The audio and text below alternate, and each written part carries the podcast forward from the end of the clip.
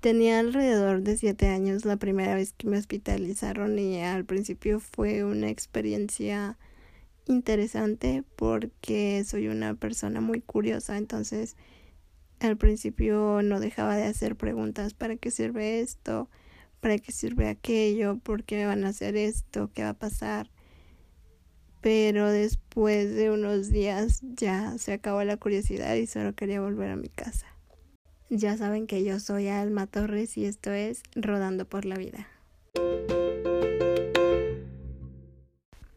Bueno, pues hoy les voy a hablar un poquito de cómo es todo este proceso cuando me hospitalizan por cualquier eh, motivo. Como les he comentado, yo tengo las defensas bajas y entonces me enfermo muy fácil y una gripa se puede convertir en neumonía. He estado internada varias veces por neumonía, entonces eh, también, también por, por la úlcera gástrica que tengo, entonces por eso han sido varias veces.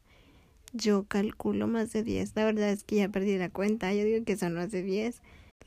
Porque han sido como una vez al año desde que tenía 8 años más o menos.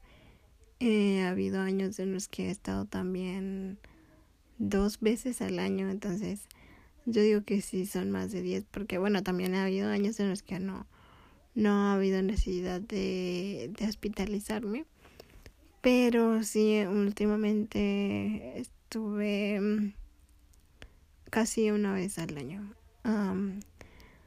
Entonces yo digo que van más de 10, pero no estoy totalmente segura y mi mamá tampoco recuerda.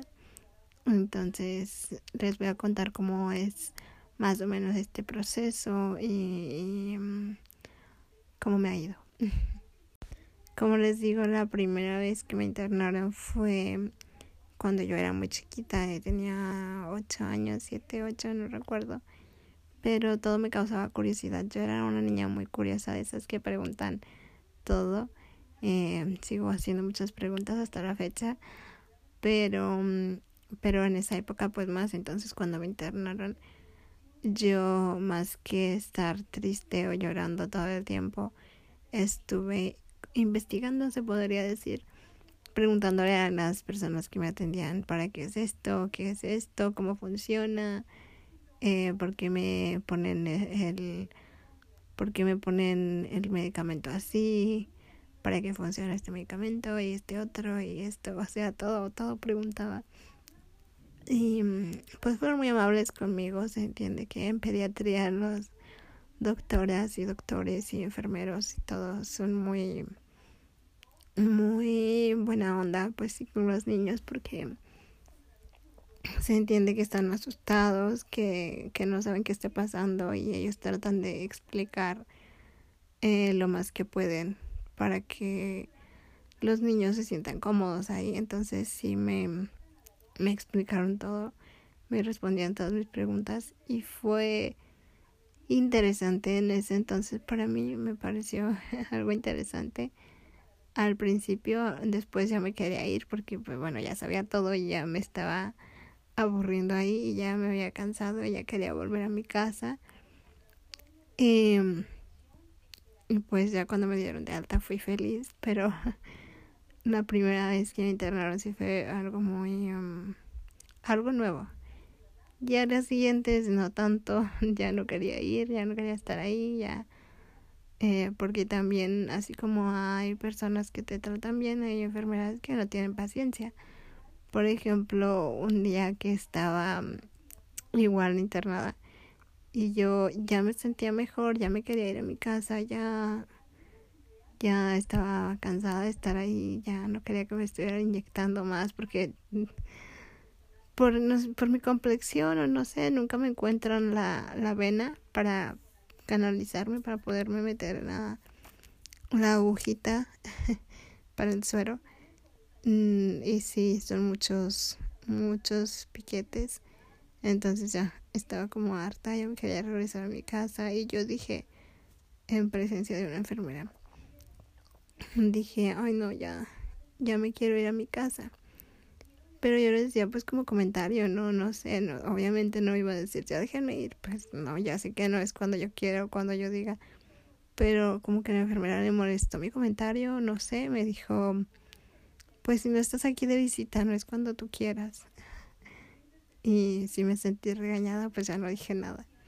Pero sí, entonces como en todas partes hay personas buena onda, hay otras no tanto. Pero mm, a pesar de todo, a pesar que me siento mal cuando estoy internada, que estoy cansada, que me duele todo, he hecho mm, y he conocido buenas personas, he hecho amigos ahí, he conocido buenas personas y platico mucho. Soy, bueno, mi mamá también. Somos muy platicadoras con con las enfermeras, los enfermeros, doctoras y todo. Entonces, pues no nos aburrimos tanto porque estamos platicando con todos ahí. Em, también quiero contarles cómo es el proceso cuando llegamos.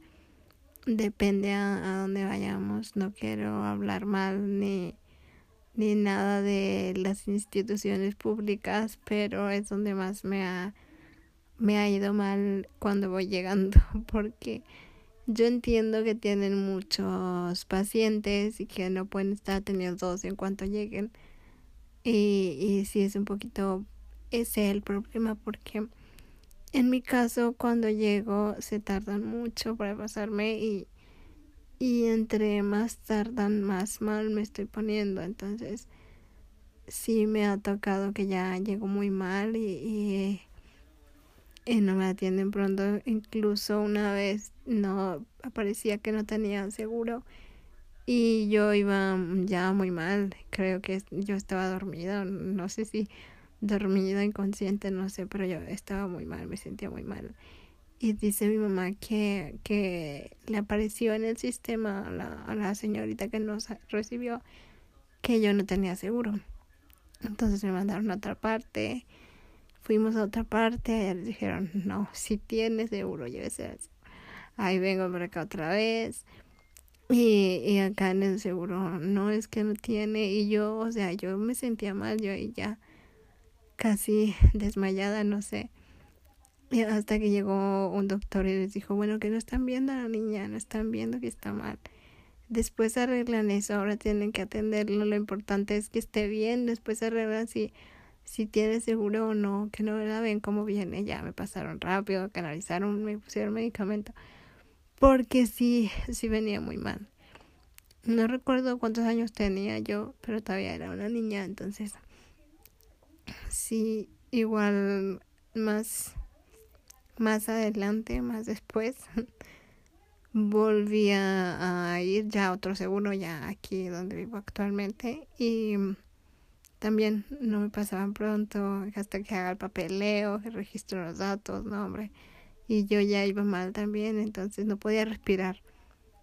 Les juro que es la sensación más espantosa que se puede sentir. Es, es una sensación muy fea no poder respirar porque sientes que te estás asfixiando, no sé, como que tú intentas respirar pero no te entra el aire, no, no está funcionando, no sé, y, y es muy desesperante, entonces pues yo ya iba así, ya iba mal y, no me atendían hasta que llegara el papeleo y así. Hasta que salió la doctora y también le dijo mi mamá, no señora, usted cuando, cuando la traiga, pásese y búsqueme. En cuanto llegue la atiendo porque si se espera el papeleo y todo eso, estamos perdiendo más tiempo.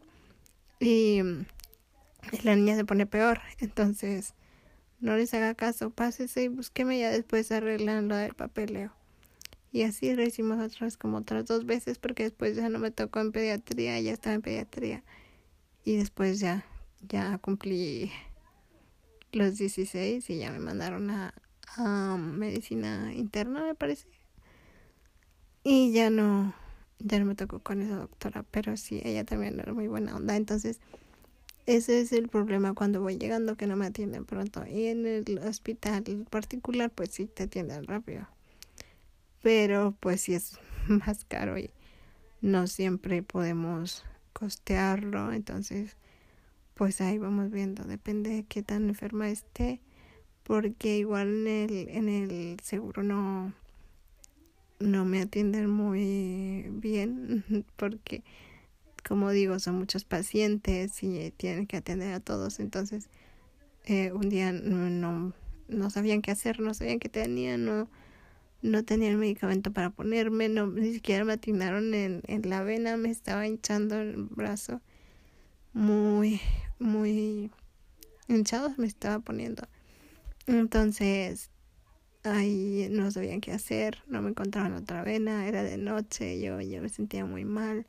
Esa vez no sabían que tenía, no era, no era neumonía, pero igual yo no podía respirar, sentía que mi corazón estaba latiendo súper rápido, yo sentía que iba a explotar o algo. Eh, tenía fiebre, al parecer tenía una infección muy fuerte y no, pero no sabían dónde, no sabían qué hacer.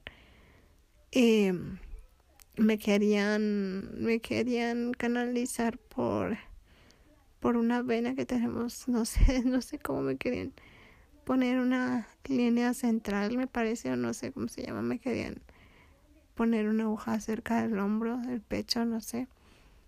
Y, y no, porque no encontraban otra vena, no, para poder canalizarme.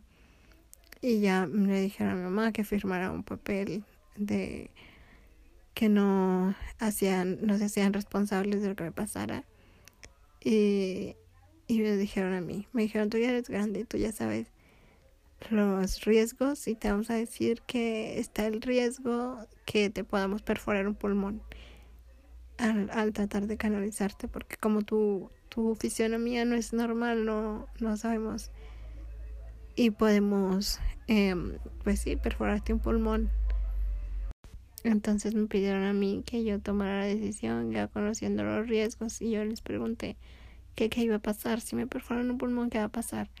Eh, me dijeron que si me lo perforaban ya me iban a tener que intubar. A mí me da muchísimo miedo que me, que me intuben. Entonces yo le dije a mi mamá, no, yo no quiero, yo no quiero que me hagan eso, porque así sea un riesgo y no sea algo seguro, me daba muchísimo miedo, estaba muy asustada y me sentía mal, entonces no, yo le dije, mamá, no, ¿qué hacemos? Yo no quiero.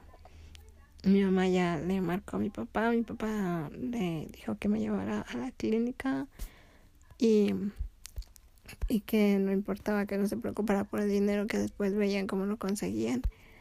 Eh, mis familiares me ayudaron, quiero agradecer por eso porque en ese aspecto me apoyaron y, me ayudaron a pagar la hospitalización. Entonces, también amigos, familiares y amigos. Entonces ese día ya mi papá le dijo, no, llévatela al hospital, pues sí, al, privado. Y mi mamá me sacó, no me dejaban salir, me decían que me iba a ir bajo mi propio riesgo. Le dije, Sí, no importa. Mi mamá dijo, de todas formas, aquí está bajo mi propio riesgo. Me hicieron firmar el papel que no, que no se hacían responsable. Entonces, aquí igual está bajo mi riesgo y me la voy a llevar. Y pues ya me llevó. y allá rápido, allá sí me encontraron una vena, no tuvieron que ponerme la, la línea central. Mm, y ya me pusieron medicamento y todo y ya me me compuse, pero ese día estaba muy asustada yo. Yo ya dije aquí, aquí quedé, ya no la cuento. Yo sí he estado, pues yo sí he pensado varias veces que, que me voy a morir ya cuando estoy internada porque de verdad me siento muy, muy mal. Sí, me han dado los santos óleos dos veces. Entonces sí, sí me pongo mal cuando estoy internada y por eso me asusta muchísimo. Entonces también psicológicamente es un proceso difícil porque me da muchísimo miedo. Siempre estoy tratando de evitarlo y, sé que tal vez eso está mal porque también si estoy tratando de evitarlo y hasta que ya no aguanto voy al hospital, entonces estoy contribuyendo a que estoy empeorando pues. Y ya cuando llego allá ya voy mal, pero es que me da muchísimo miedo. me da miedo entrar y ya no salir o no sé, entonces siempre estoy intentando, no sé, aguanto, sé, aguanto. Porque igual aquí en mi casa también tengo un nebulizador, por ejemplo, cuando me da neumonía, aquí puedo ponerme las nebulizaciones, los medicamentos y todo, y a veces no necesito ir al hospital, ya van como tres veces que me curo en casa y, y que no he necesitado estar hospitalizada, entonces por eso intento como, no, aquí sí aguanto, sí aguanto, pero ya cuando no aguanto es cuando me llevan y es porque ya no puedo respirar y necesito el oxígeno. Entonces me da muchísimo miedo. También me internan cuando empiezo como a vomitar por la úlcera gástrica porque mm, es difícil de controlar, eso sí es difícil de controlar en casa, entonces tengo que estar como monitoreada y es cuando me llevan al hospital. Y también nada más siento náuseas y ya estoy súper asustada porque no quiero volver, o sea, aunque son buenos conmigo, me tratan bien, pues nadie quiere estar allá internada. No sé si alguno de ustedes les, les ha tocado, pero no, no es muy agradable. O sea, aunque, aunque conozca personas buenas y practique y todo, no, prefiero estar en mi casa. Porque sí hay cosas buenas, pero también están las malas. Y creo que son más las malas, porque bueno, para empezar estar internada es porque estás enfermo, porque te sientes mal. Además la comida no me gusta, no me gusta la comida del hospital a mi mamá sí, que es la que termina comiendo allá. Pero, pero a mí no, no me gusta nada y, y pues no, o sea, no es cómodo estar allá y luego toda la gente, todos los doctores están entrando, saliendo, viéndote, revisándote. Y pues no es cómodo. Tampoco me gusta porque siento que les robo mi mamá les robo a mi mamá, a mis hermanas, porque como ya tiene que estar allá, una vez estuve internada 13 días. Entonces todavía no estaba mi hermanita Nancy, pero mi hermana Les sí, sí sufrió más esa época porque era la que estaba, pues se quedaba, se quedó con mi papá, se, mi papá se lo tuvo que llevar de viaje y perdió escuela y pues sí me siento culpable también de robarles a mi mamá porque mi mamá es la que me cuida, aunque a veces le ayudan mis tías o mi abuelita, pues no es lo mismo porque ella es la que está más tiempo conmigo y deja solas a mis hermanas. Mis hermanas tuvieron que andar con él, cuidadas por mi tía, cuidadas por mi papá, mm, luego ya ahora mi hermana grande cuida a la chica. Entonces, también por eso no me gusta, porque sí siento que las alejo de mi mamá, pero pues no es mi intención, perdónenme hermanas. Em, también a veces te pierdes días festivos. Una vez estuve, no recuerdo si la primera o la segunda vez que estuve internada fue cuando estuve 13 días. Em, estuve el Día de Reyes. Fueron allá los, los reyes a, a, llevarnos regalos. Em, y así entonces también no está padre estar internada en días festivos. También a veces me enfermo mi cumpleaños y es tampoco no me gusta porque yo quiero salir, festejar y estoy enferma. Esa vez no estaba internada, pero estuve igual encerrada en mi casa, no podía salir porque si tengo gripa me da aire, me enfermo más. Y entonces sí es feo. también en Navidad, en Navidades sí he estado también enferma. Año Nuevo, en Año Nuevo una vez me enfermé. No había doctores porque estaban todos festejando, celebrando. Tuve que esperar a que llegara uno. Y pues sí está feo enfermarse en fechas, eh, en días festivos. Pero pues no puedes controlar qué, qué día te vas a enfermar, ¿no? También está esta sensación que aunque no quiero estar en el hospital, ya, ya me quiero regresar a mi casa por otra parte, no me quiero regresar, quiero quedarme ahí porque me siento segura. En parte me siento segura en el hospital porque siento que si me pongo mal en cualquier momento, pues ahí van a estar los doctores y todo lo que necesitan para ayudarme.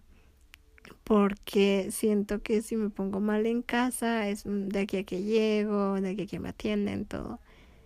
Em, siento que no, no, no voy a llegar o no sé, me da miedo ponerme mal en mi casa porque sí es una sensación muy fea y también siento como ansiedad cuando estoy en mi casa y cuando acabo de salir del hospital y ya estoy en mi casa me da mucho miedo tener que volver y estoy me da insomnio no puedo dormir em, estoy muy asustada y me siento mal todo el tiempo como que me siento mal no no puedo respirar qué hago y de pero siento que también es como mi parte psicológica, como que me estoy imaginando síntomas o no sé, porque pues me aguanta y no pasa nada. Entonces, mmm, siento que no estoy diagnosticada ni nada, obviamente, pero siento como si me da como ansiedad eh, el hospital y tener que volver o tener que estar en casa porque siento que me empieza a faltar el aire, siento que necesito volver, que estoy más segura ya,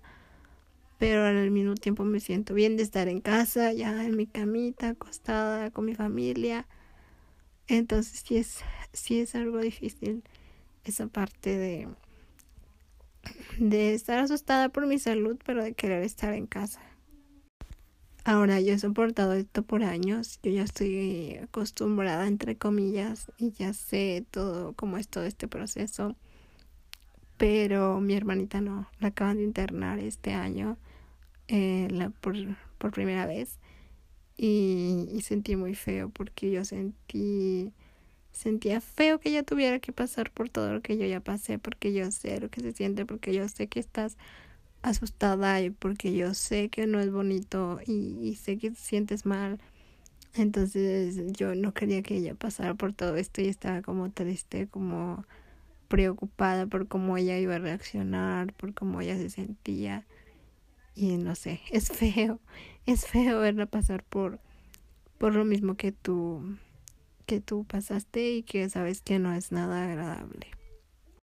Y todo esto de cuando nos enfermamos o cuando estamos, nos da gripe, es más en tiempo de frío, entonces por eso no me gusta este tiempo, esta temporada de frío. Todo el mundo ya sé que la ama, pero yo prefiero el calor porque me permite mm, más estar afuera, salir y todo sin, sin enfermarme, que también nos hemos enfermado, nos enfermamos como, como cuando está cambiando la, la estación, como por allá por marzo.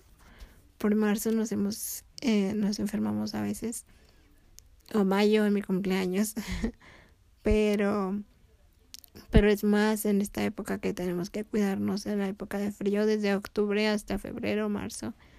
Eh, entonces por eso no me gusta esta época porque es la época donde nos enfermamos mucho y y pues ya de nos tenemos que aguantar digo no puedo hacer nada, solo estoy, solo quería mencionar que es eh, la razón por la que no me gusta, porque mucha gente prefiere el frío y yo el calor, entonces todos se quedan como, ¿por qué? Todos odian el calor. Bueno, pues estos son mis motivos. Entonces ya como para terminar un, un breve resumen.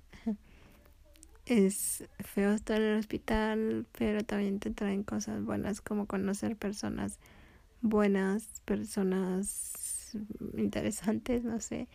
A veces te vienen a visitar otras personas, te traen regalos, los, no sé, como voluntarios que andan visitando hospitales, te traen regalos.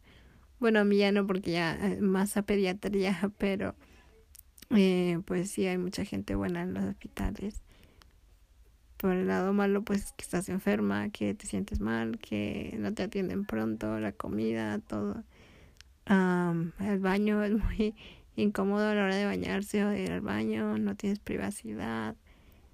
Y pues nada, entonces esto es una pequeña parte de lo que pasa cuando estoy internada. También el, la parte emocional que si entro como en crisis me tuvieron que dar una vez un, unas pastillas, son naturistas, pero son tranquilizantes para dormir o así, porque si me pongo muy mal, me pongo a llorar, me pongo a gritar y, um, me da mucho miedo morirme y entonces me tuvieron que tranquilizar. Y um, en ese aspecto sí soy muy, muy, um, no sé, cansona, muy fastidiosa porque sí, es que sí me da mucho miedo ya me pongo mal, empiezo a llorar, a gritar, a despedirme. Eh, estoy tratando de controlarlo porque como les digo no sé si es ansiedad o qué será pero me pasa y no quisiera que a mi hermana le pasara lo mismo entonces yo intento estarla apoyando estoy también tranquilizándola diciéndole pues sí, lo que va a pasar, cómo le va a ir, lo que le espera, contando mis experiencias para que sienta que no es la única que pasa por esto, para que se sienta apoyada, acompañada. Y pues creo que eso es todo. Mi mamá, quería contarles también a mi mamá cómo reacciona. Ella también llora mucho, se pone muy triste cuando me ve a mí, cuando me ve a mí haciendo mi, mi show ahí, mi, cuando me da como la crisis también se pone muy mal, también llora conmigo, me abraza.